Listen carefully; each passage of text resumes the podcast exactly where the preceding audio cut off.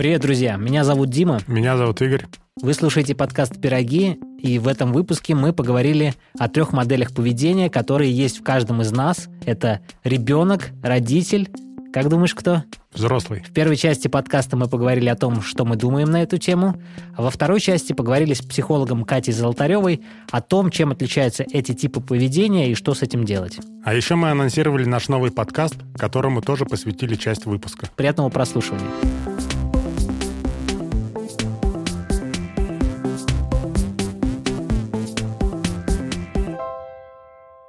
Сегодня заезжал забирать документы в МФЦ. Какие-то финальные документы, говорящие о том, что я владелец вот этого помещения, в котором мы записываем подкаст.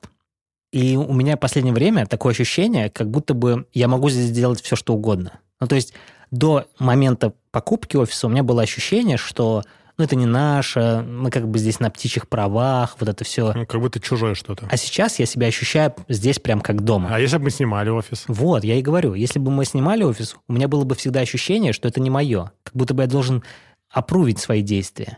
Как это? Утверждать, вот. Ну, теперь ты спокоен. Не, не то, чтобы я теперь спокоен или нет, но теперь мне такое теперь ощущение, что я дома. начнется такой огонь. Я не знаю, что там начнется, но у меня ощущение, что я дома. Возможно, поэтому я люблю сейчас с чайком приезжать сюда. Как домой. Как домой, да. А потом что будет? Грязные носки валяться по углам? Ну, если ты не будешь разбрасывать их, то не будет. Но в остальном, я думаю, что будет уютненько. Я сегодня как раз ехал и думал, слушай, надо как-то крыльцо облагородить. Ну, знаешь, Началось. Вот это все, вот это домашнее. Чем это вы занимаетесь, Иван Семенович? Ничем. Это что у вас? Пирог с капустой. Мы с тобой вообще педагоги-психологи.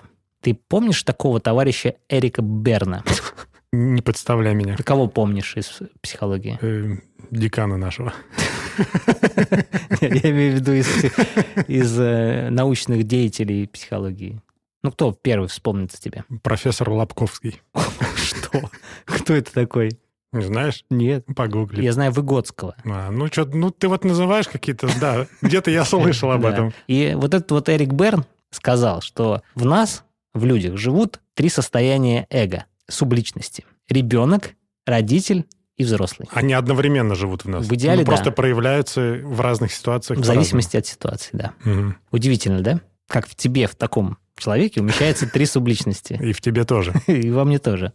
Возможно, это и не так. Возможно, все психологи просто выдумали удобную схему. Есть какой-то там ребенок внутренний, есть родитель, и вот давайте-ка мы теперь будем с этим работать. Придумали проблему, чтобы потом ее решать. Да. А по факту есть просто Игорян. И все, и как бы ничего больше нет. И ты либо живешь, либо не живешь. Либо делаешь дела, либо Либо радуешься, либо плачешь. Да. Ну, а если вот поиграть в эту игру, то я прошел тест на внутреннего ребенка, поскольку мы будем говорить об этом. И у меня есть результаты. Интересно, какие будут результаты твои. Мы сейчас с тобой пройдем тест, а слушатель уже перейдет к результатам. A few minutes later. Результаты теста. Интересненько. И я тебе скажу, что у нас с тобой одинаковые результаты. Говорят они о том, что наши внутренние дети и мы, взрослые, лучшие друзья.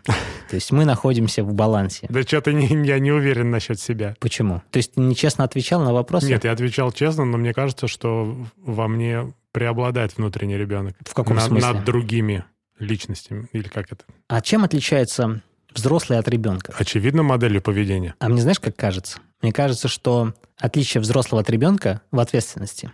В ответственности, которую взрослый берет на себя за себя и за других людей. Ребенок не берет ответственность ни за себя, ни за других людей. будет будет. Вот как проявляет твой внутренний ребенок себя? Я вот заметил, что с сыном своим я не веду себя как родитель. Я веду себя с ним, ну, ему подобным. Интересно. Ну, то есть такой дурачок тоже. Кто дурачок в вашей компании? Сын, и ты ведешь себя как дурачок с ним? Или ты дурачок, и он ведет себя с тобой как дурачок? Ну, скорее всего, я дурачок. И все. И вот сын меня со мной так и ведет себя. Ага. Ну, мы начинаем что-то какие-то там пинки друг другу отвешивать и, и все такое. Типа Ага. угорать, шутить. То есть так окей себя вести с ребенком? Я не знаю, п- с чего это началось. С первого пинка. Да. И мне кажется, вот это явное олицетворение того, что, блин, я ребенок еще. Мне кажется, что ты просто выбрал модель со своим сыном вести себя так. Со мной же ты себя не ведешь так. То есть мы не ходим все, пинки друг другу не отвешиваем.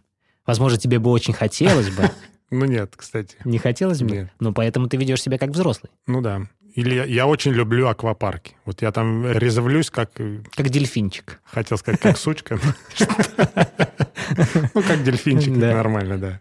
У нас дети слушают. Вот, казалось бы, ну, блин, взрослый человек. Ну, какие-то вот такие вещи меня прикалывают. Радуюсь, как ребенок.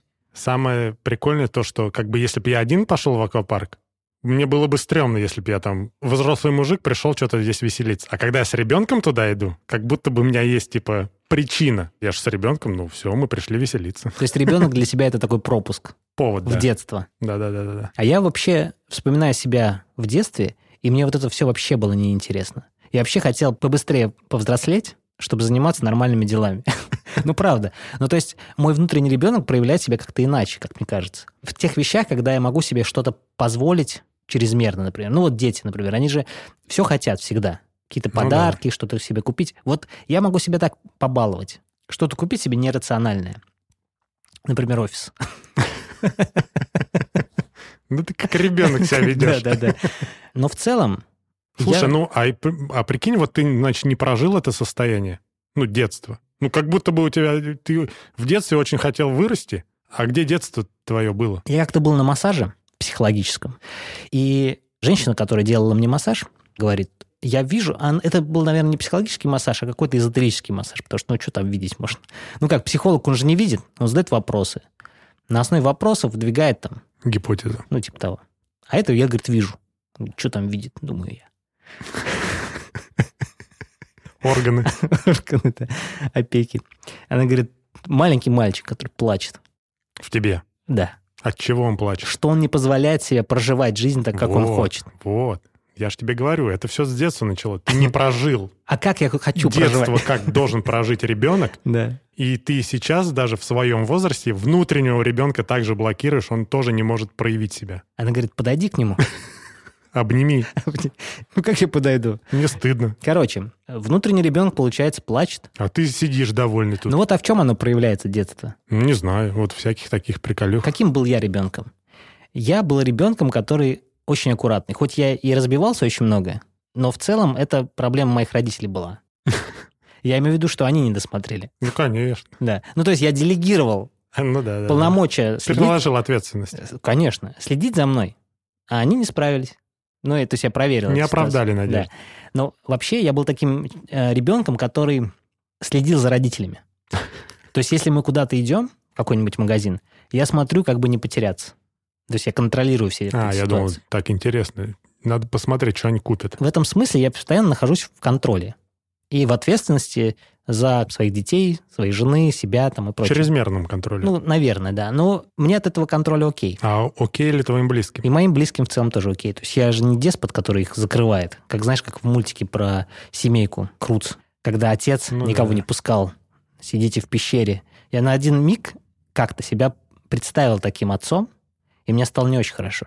То есть, по сути, я не даю возможности своим детям и своей жене про- проживать личную жизнь. Ты же рассказывал историю, когда ты начал ложиться типа рано. Да, да, да. Ты да. всем говорил, что так, Да. все, ложимся все в 9. Да-да-да. Ну, была такая особенность, когда я думал, что есть какие-то вот правила, загоны, которые, если я соблюдаю, должны соблюдать все. У меня это было, это прошло, я признал тот факт, что у каждого есть своя личная жизнь, каждый может жить, проживать ее так, как хочет. Но у нас же есть семья. Ну, Если мы внутри семьи договорились о каких-то нормах, но именно договорились, а не внедрил кто-то один, и все остальные как бы пытаются этому следовать, то тогда да. Будет будет. Получается, что мы как бы должны в балансе находиться, правильно? То есть в каких-то ситуациях быть детьми, в каких-то ситуациях быть взрослыми, а в каких-то ситуациях быть родителями, но грамотными родителями. А как быть грамотными родителями? Давай разберем, кто такой родитель. Давай. Родитель – это тот, кто Контролирует? ребенка, правильно? Откуда у нас взялась модель родителя? От наших родителей. Мы видим, как наши родители себя ведут, также мы ведем себя и по отношению к своим детям. И к самим себе, к своему внутреннему ребенку. Часто наши родители ведут себя как-то особенно. У них есть какие-то свои придурковатости, скажем так. Ну, конечно Как и у же, всех. конечно, да, как и у всех. Но в целом это может быть никак не соотноситься с реальностью. Там, Типа, если ты откроешь окно, сквозняк тебя продует, вот это все. Это да, есть, есть такое. Да. Мы же это перенимаем, Мгм, Модель. модель, да. И субличности эти наши зависят от того, как мы прожили То детство. есть, получается, это какие-то убеждения у нас. А еще и вот такие вот особенности Ну, воспитания. в общем, модель поведения. Мы повторяем за родителями. Мне кажется, это зависит от того, какое у нас отношение к нашим родителям. У меня одно время была претензия к моим родителям. Она была достаточно простая. Мне казалось, что меня неправильно воспитывают. Мне казалось, что моя особенность моего характера, то, какой я человек и как я веду дела, не совсем правильная и имеющая какой-то стержень. Как мне кажется, я совмещаю в себе правильные характеристики и ребенка, и взрослого, но вот мне хотелось бы, чтобы родители меня держали в ежовых рукавицах, а они этого не делали, и у меня была к ним такая претензия. Ну, что они не дали мне структуру, четкость. Странно, мне кажется, дети наоборот. Всех держат в ежовых Да. рукавицах, они, блин, А мои родители так была не бы делали. свобода. Ты знаешь, удивительно, меня не наказывали в детстве. Ну, как не наказывали? Конечно, как-то наказывали, но я не помню. У родственников детей вставили в угол. Для меня это было удивительно. Их ставят в угол, они стоят в углу какое-то время. Чего? Я стоял, Ты стоял? да. А мне так хотелось поставить в углу. Так подошел бы, да встал. Я вставал. Я просто подумал, так же прикольно. Я, у меня была претензия к родителям, что они меня не заставляли, не ругали, вот это все не было Да, такого. ну странно, конечно, ты человек. Да, да, да. Ну, вот такая вот претензия была. Мы же с- все странные, у нас у всех разные претензии. Вот такая была претензия. Потом я ее прожил, и у меня больше этой претензии нет. Ну, как бы мои родители такие, какие они, как они меня воспитывали, это было личное дело, и то, каким вырос я, это мое личное дело теперь. И я люблю своих родителей, они любят меня, и у нас нет претензий. И в этот момент, как мне кажется, создается правильный образ тебя как родителя. Потому что ты освобождаешься вот от этих вот принципов, которые наделила тебя твоя семья, и можешь свои принципы уже создавать. Как тебе кажется? А как создать свой принцип?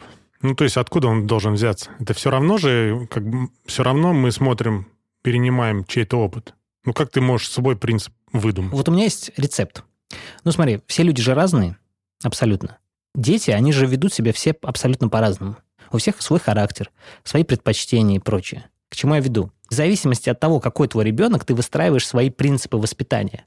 Ты вообще другой человек. Ты не такой, как твой сын, например. Те принципы, которые были применимы к тебе, ты не можешь применять к своему сыну. А если ты не прожил детско-родительские отношения, если у тебя есть еще претензии к своим родителям, если еще что-то, то, как мне кажется, в этот момент ты как бы их копируешь. И ты пытаешься воспитывать своего ребенка так, как воспитывали Да. тебя, при том, что ты не согласен со своими родителями, возможно, вот, был. вот так и есть. Иногда проскальзывает. Я не скажу прям 100%, но процентов 20-30 точно иногда я замечаю то, что я поступаю так, как поступали э, мои родители по отношению ко мне. Я много сейчас делаю так, как не делали родители мои, но что-то осталось. Хотя как будто бы, ну, я вот так сижу, и у меня нет претензий к моим родителям. Как я должен это проработать, чтобы вообще, типа, исключить это? Я, я не знаю. Просто у кого-то есть претензии, понимаешь? А может, они просто скрыты, и я не могу их распознать? Или нет, будет крок, будет пирог. Слушай, ну а как это контролировать?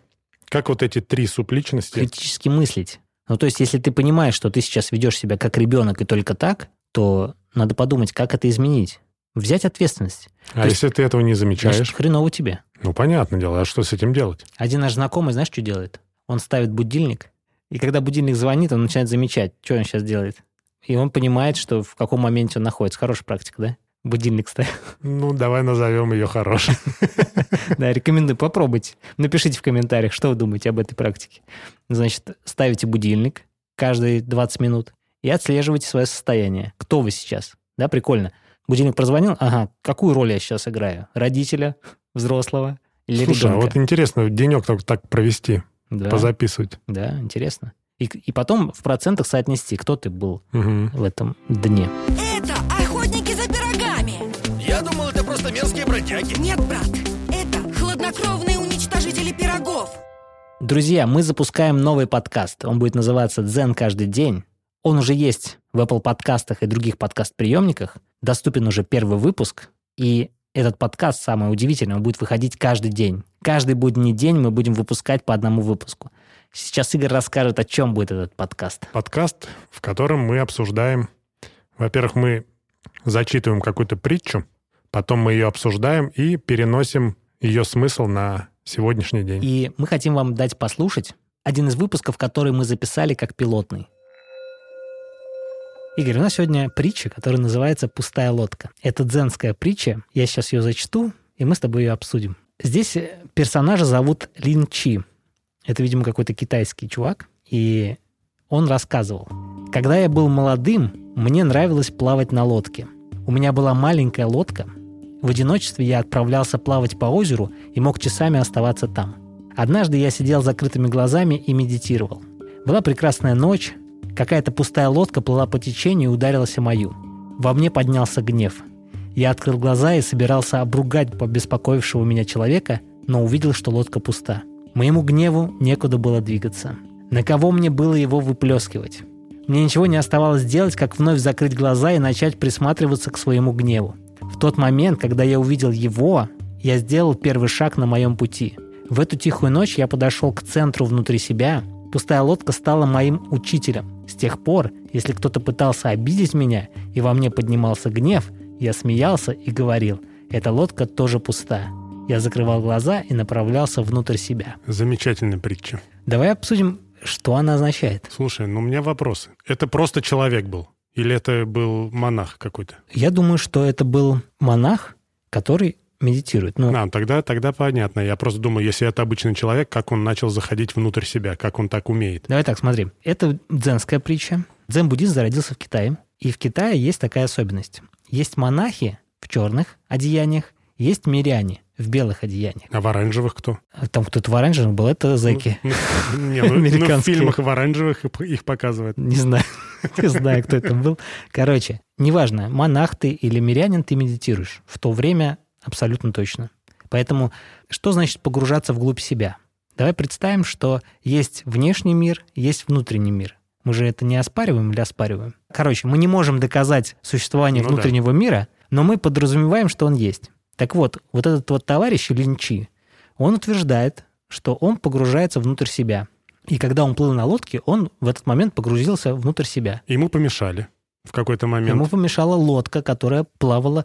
Тут надо понять, откуда взялась эта лодка. А мне еще знаешь, какой вопрос? Он почему-то акцентировал внимание, что он плыл на маленькой лодке. Может, да. у него какие-то комплексы? Может, может, наоборот, он может себе позволить плыть на маленькой лодке, знаешь, что, что он вообще человек без комплексов. Ну, ладно, тогда этот момент опустим. Да, смотри, тут самый главный момент. Мы уходим от него, а должны быть близко к этому моменту, что этот человек пытался выместить гнев на что? На пустую лодку. Ну, на тот фактор, который его... Потревожил. Да. И смотри, что он сделал он подумал, что а на кого выплескивает гнев? Никого же нет. И он решил, что сделал? Не, ну он мог лодку побить. Мог, конечно. Но какой в этом был бы смысл? Выплеснуть. Да, но лодка, понимаешь, смысла выплескивать негативную энергию, он логичен, если кто-то ее, эту энергию примет. Получается, мы выплескиваем энергию все время на одушевленные. Ну, хотя бы нам надо получить обратную связь, фидбэк. То есть в полемику вступить. Ну, хотя бы как минимум. Но вот он подумал, что эта лодка пуста, бессмысленно выплескивать гнев, и он решил, что он не будет выплескивать гнев, и для него показателем того, что теперь не надо выплескивать гнев ни на что другое, он представляет эту лодку каждый раз. То есть, например, он идет по улице, к нему подбегает какой-то чувак, и там что-то ему говорит неприятное. И он такой, эта лодка пустая. Понимаешь, для него сразу, этот чувак тоже пустой, я не буду выплескивать гнев. То есть весь смысл в том, чтобы контролировать себя. И триггером того, что ты контролируешь себя, вот это вот представление внутри тебя этой лодки. Нет, это я понял все. Да. Ты молодец. А что, расшифровал? Но смотри, это все правильно. Как бы он для себя паттерн выработал, при котором он, да. ну, может как... Случись такая ситуация повторно, он отреагирует на нее по-другому. Ну, да. Ну, то есть спокойно. Конечно. То есть, то есть не отреагирует. И не важно, так. что это будет лодка. Это будет, может, даже одушевленный предмет. Предмет. Человек. Но просто смотри, как будто бы он приравнивает всех, что почему он решает, что этот человек пустой. Нет, человек не пустой. Пустой гнев, который он хочет направить на этого человека. То есть, чтобы себя успокоить, он представляет, что эта ситуация не представляет из себя ничего особенного. Таким образом, он усмиряет свой гнев. Понимаешь? Хорошо. Ну, давай тогда теперь я спрошу тебя, как ты реагируешь, когда тебя ну, на внешние раздражители? Ты срываешься? Короче, вот эта вот э, притча я знаю давно. И она для меня очень хороший тоже триггер, если я на что-то пытаюсь отреагировать негативно. И, конечно же, я не монах, который медитирует каждый день и работает над своим э, вот этим вот состоянием. Естественно, я чаще всего срываюсь. Но в большинстве случаев, скажем там, 70% я себя контролирую. И для меня вот это вот, то, что эта ситуация пустая и не имеет значения, это я себе повторяю каждый раз. Любая ситуация. Там встретил какого-нибудь кассира, который тебе нагрубил, если ты себя будешь вести спокойно, ситуация пойдет под твоим контролем. Если ты выходишь в гнев, то ты уже не контролируешь ситуацию себя. Ну смотри, произошла ситуация, раздражающая тебя. Тебе нужно время, чтобы вспомнить, что как бы ну, с чем-то соответствует. Да, да, да, да. Но иногда эмоция быстрее выплескивается, нежели ты вспоминаешь, что как вот. бы на это реагировать надо по-другому. И вот этот вот товарищ, он же медитирует, он погружается внутрь себя. Что происходит, когда ты медитируешь? У тебя появляется время на реакцию. Каждый раз, когда происходит какая-то ситуация, у тебя все больше времени для того, чтобы принять верное решение, как реагировать. Короче, ты замедлил время. Время замедляется только для тебя. Для угу. других оно также быстро происходит, но только ты его контролируешь. Ну вот заметь, монтаж подкастов. Ты делаешь монтаж подкастов. Когда ты начинал, ты делал это долго, потому что не знал, где какая кнопка, что еще надо нажать, чтобы ускорить свой процесс. Сейчас, когда ты научился делать это быстро, у тебя реально занимает меньше времени обработка подкаста, монтаж. То же самое, когда ты знаешь себя, у тебя обработка данных на там, гнев, радость или прочее занимает быстрее времени, и остается время для того, чтобы принять решение, ну, как реагировать, решение. конечно. Вот поэтому этот товарищ, так как он себя изучал, для него эта ситуация стала учителем, он понял, как реагировать, и он научился правильно реагировать при любых обстоятельствах, похожих на эту ситуацию. Ну, прикольно. Да. Слушай, мне нравится наш проект, потому что я буду много всего узнавать нового и применять, возможно. Да, возможно, я тоже. Это прикольно. И самое главное, он говорит, я закрыл глаза и направился внутрь себя. Я сразу придумал шутку, что представь, что приходит мама и говорит, ну сходи ты погуляй, хватит сидеть внутри себя. Выйди, выйди из себя. Ну, выйди из себя, да? Вот правда, выйди из себя. Мы говорим, когда мы хотим, э, ну, типа, гневимся, мы выходим из себя, понимаешь? кстати, да. Да, а мы должны быть внутри себя каждый раз. Но смотри, а хорошо ли это сдерживаться? Да, хорошо, сдерживать, конечно. Сдерживать какие-то эмоции? Или их надо все-таки как-то, ну, может быть, не выплескивать негативно, но все равно каким-то образом от них избавляться, а не держать их в себе? Мне знаешь, как кажется? Мне кажется, здесь работает... Ну, мы же в теле находимся, правильно? И у нас есть там определенные гормоны, которые вырабатывают определенные, чего там, какие-то там штуки. ну, скажем, там кортизол. А, какая-нибудь такой-нибудь надпочечник вырабатывает кортизол, который туда-сюда. Понимаешь? Короче, ну, да, да, да. если мы начинаем тревожиться, у нас происходит выработка а, гормонов, которые не всегда хорошо влияют на наше состояние. То есть на, там нашему сердцу становится тяжелее там гнать кровь или еще что-то. Ну вот как происходят всякие инфаркты и прочее. Но чаще всего это от того, что, во-первых, там, окей, сидячий образ жизни, но чаще всего это еще и стресс постоянный, и э, негатив и прочее. Когда ты себя успокаиваешь, ты даешь своему организму сигнал, что он в комфорте, ничего не надо, ну, не надо тревожиться, не надо там чрезмерно там гонять кровь и прочее.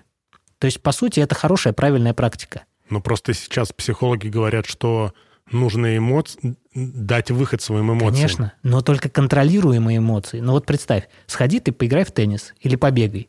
Это физика, ты выплескиваешь энергию. Это та же самая эмоция, та же самая, но только контролируемая тобой. Но смотри, вот если у меня какая-то негативная эмоция, я не хочу выплескивать ее на человека, ну, окружающего меня.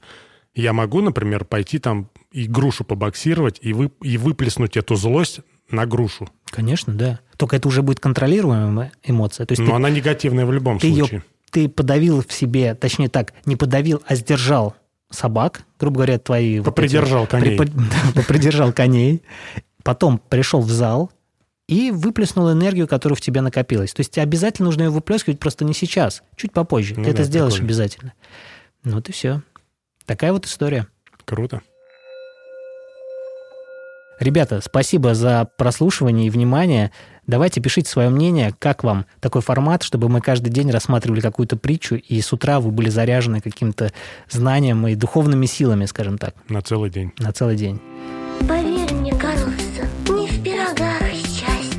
что, с ума сошел? А в чем же еще? Катя, привет. Привет. Привет. Мы с Игорем обсуждаем тему. Мы уже со своей колокольни обсудили все, что нужно, и решили позвать специалиста, который в этой теме разбирается. У вас, как всегда, э, неизвестно, что вы там обсуждали.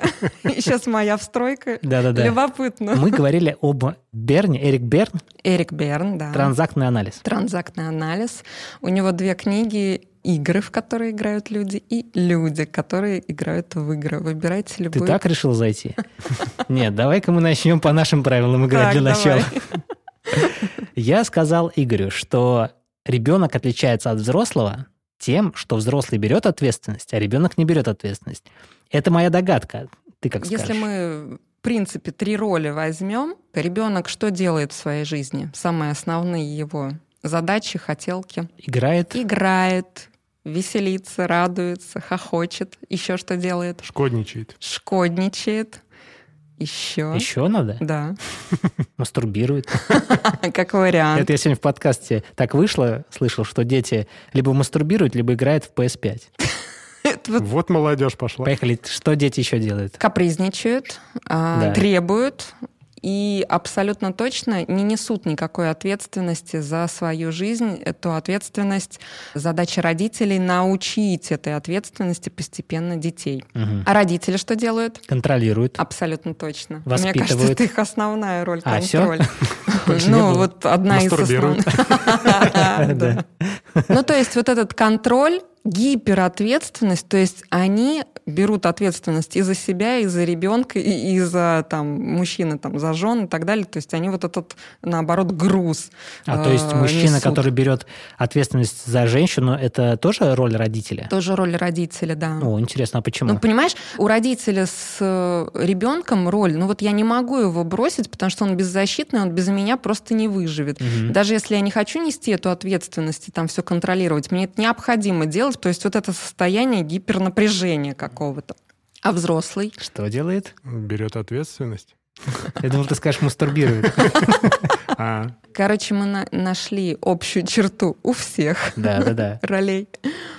Но взрослый берет ответственность за себя и за других людей, я так предположил. Ну и он э, хочет берет, хочет не берет, он четко понимает, что он делает в этот момент. И если это не его ответственность, он без чувства вины ее передает тому, чье это направление. Делегирует. Делегирует, да. И э, самая главная черта взрослого — это договариваться, взаимодействовать, разговаривать, общаться, рассказывать, почему там я это хочу делать, а это не хочу. Это вот моя зона ответственности, а это твоя, как вариант. слушай, а я упустил. А чем отличается взрослый от родителя? Вот родитель, он просто на себе все тащит, потому что он не может это скинуть. Вот знаешь, Мгм. вот э, это гиперпереживание, контроль, ответственность. А взрослый, вот он понимает, что это моя зона ответственности, я ее несу. А вот здесь уже, простите, это ваша. Ну, например, у вас там в подкасте, да, кто-то там записывает, кто-то выкладывает, кто-то... Да, да, да. А ты Да, кто? вы Ребенок. Так и живем, да? Да, да, да, интересно. А я тут буду взрослый. Окей. Да, ты можешь записываться, можешь не записываться. я сама делаю этот выбор с ответственностью. А я решаю, придешь ты сюда или нет.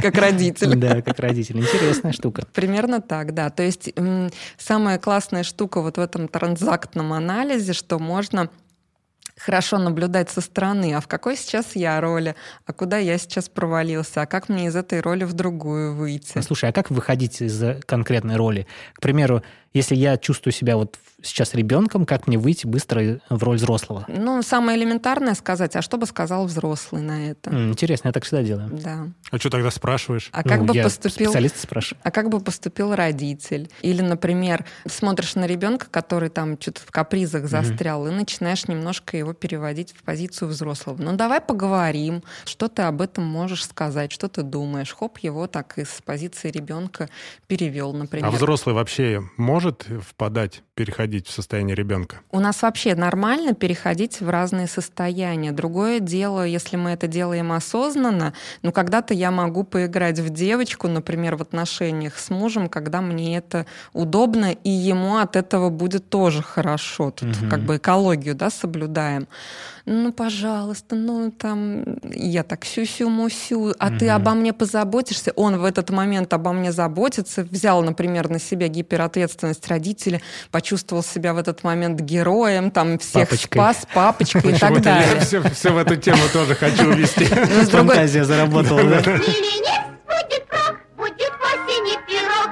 Кать, смотри, я выдвинул такое предположение, что родитель внутри нас копирует модель и поведение наших родителей. Но до тех пор, пока мы их там не простим и не договоримся с ними. До этого момента мы их копируем. Копируем их модель поведения. Как только спадают претензии к родителям, мы начинаем свою модель выстраивать, как родители. Так ли это? Вот смотри, ты правильно думаешь в плане того, что мы повторяем все программы, которые заложены нашими родителями. Ну, потому что у нас нет другого примера. Но когда мы уходим в самостоятельность, в осознанность, не всегда может сработать вот эта штука, что я прощаю своих родителей, я полностью принимаю. Потому что когда мы вот э, ну почему мы больше всего на близких реагируем? Они вот больше всего нас э, там как бы на эмоции выводят, там триггерят, да, и так далее.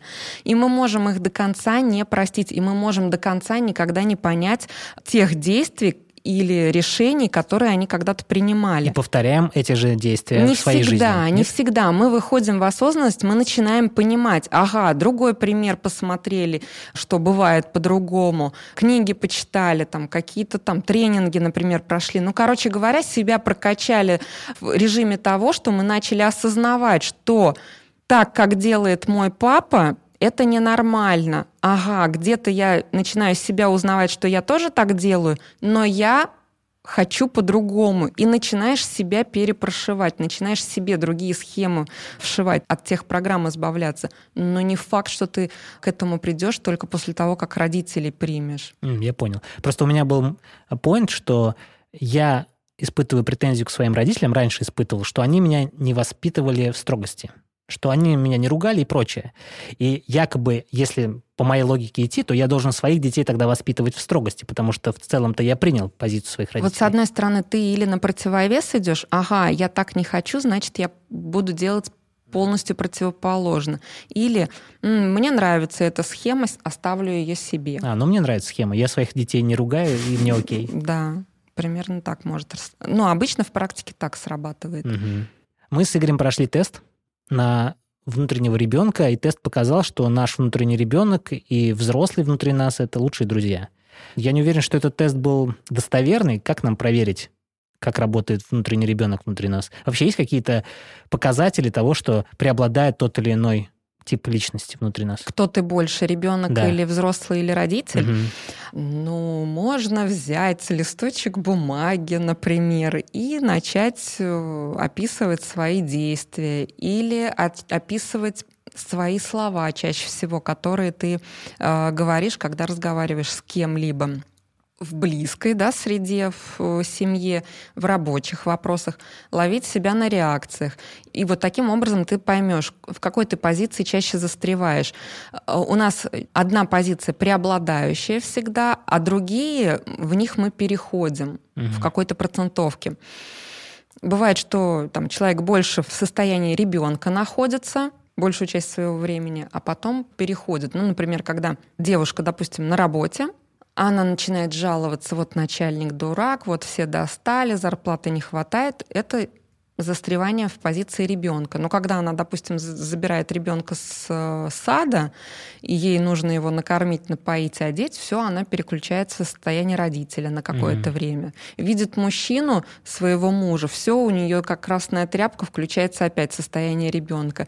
Там, дай денег или там не хватает, и вот все дураки. Примерно процентовка здесь может быть 60-70% в ребенке, она там, например, там, процентов 30 э, в родителе и 10 во взрослом осознании. То есть, если человек жалуется на кого-то, это всегда позиция ребенка? Чаще всего, да. То есть взрослый человек никогда не будет жаловаться? Взрослый будет искать выход из положения, А если мы договариваться. Если мы с Игорем обсуждаем что-то, Это взрослая нашему- позиция. нет, я имею в виду, по нашему мнению, некрасивое, там кто-то нас подрезал на дороге или у кого-то штаны некрасивые, мы с ним сидим обсуждаем, это позиция кого? Ребенка. Двух детей, которые Двух обсуждают. Обсуждение и осуждение это присуще ребенку. Чаще всего, да. Взрослому не присуще оценочное суждение. Но они могут с позиции рациональности, но взрослому, по идее, некогда этим заниматься должно быть. Так получается, у нас в мире-то мало взрослых людей. Чаще всего, да, чаще всего мы Дети. выполняем программу э, родители ребенок. А как же стать взрослым-то наконец-то? Уходить в осознанность. Вот это громкое такое модное название. Я живу в осознанности. Но вот этот момент подбивать каждую, ну не секунду, но каждое свое действие, каждое свое решение, даже если вы начнете играть по ролям. Мне прилетело вот такое предложение. Первая мысль, какая прострельнула? Ой, что-то мало денег, на на на Вот так, ну, позиция ребенка. Ну, что-то все там не нравится. Или вот столько там нужно всего, всех там поднять, за собой повести. Ну, например, родитель, да, тут взял, понял, что он будет э, весь проект на себе тащить. И попробовать поиграть, а как бы взрослый поступил в этот момент, а как рационально распределить вот эту историю, как со всеми договориться, как комфортно сделать, как там ответственность распределить. Примерно так. И когда ты будешь подбивать каждую ситуацию, каждую реакцию по разным ролям, тебе будет проще переходить. Вот это застревание уйдет. Больше всего на свете я люблю мужчин, пирог с яблоками и имя Ролан. Что ж, друзья, спасибо за прослушивание. Надеюсь, эта тема была вам интересна. Пишите свое мнение о том, какую роль э, в своей жизни вы играете, взрослого, ребенка или родителя. Подписывайтесь на наши социальные сети, Твиттер, Инстаграм. А еще хотелось бы поблагодарить нашего любимого слушателя Юру Гинзбурга за то, что он выбрал максимальный тариф на сайте Patreon. Юрец, спасибо огромное. Если хотите быть таким же, как Юра, welcome на наш Patreon. Да, Всем пока. пока.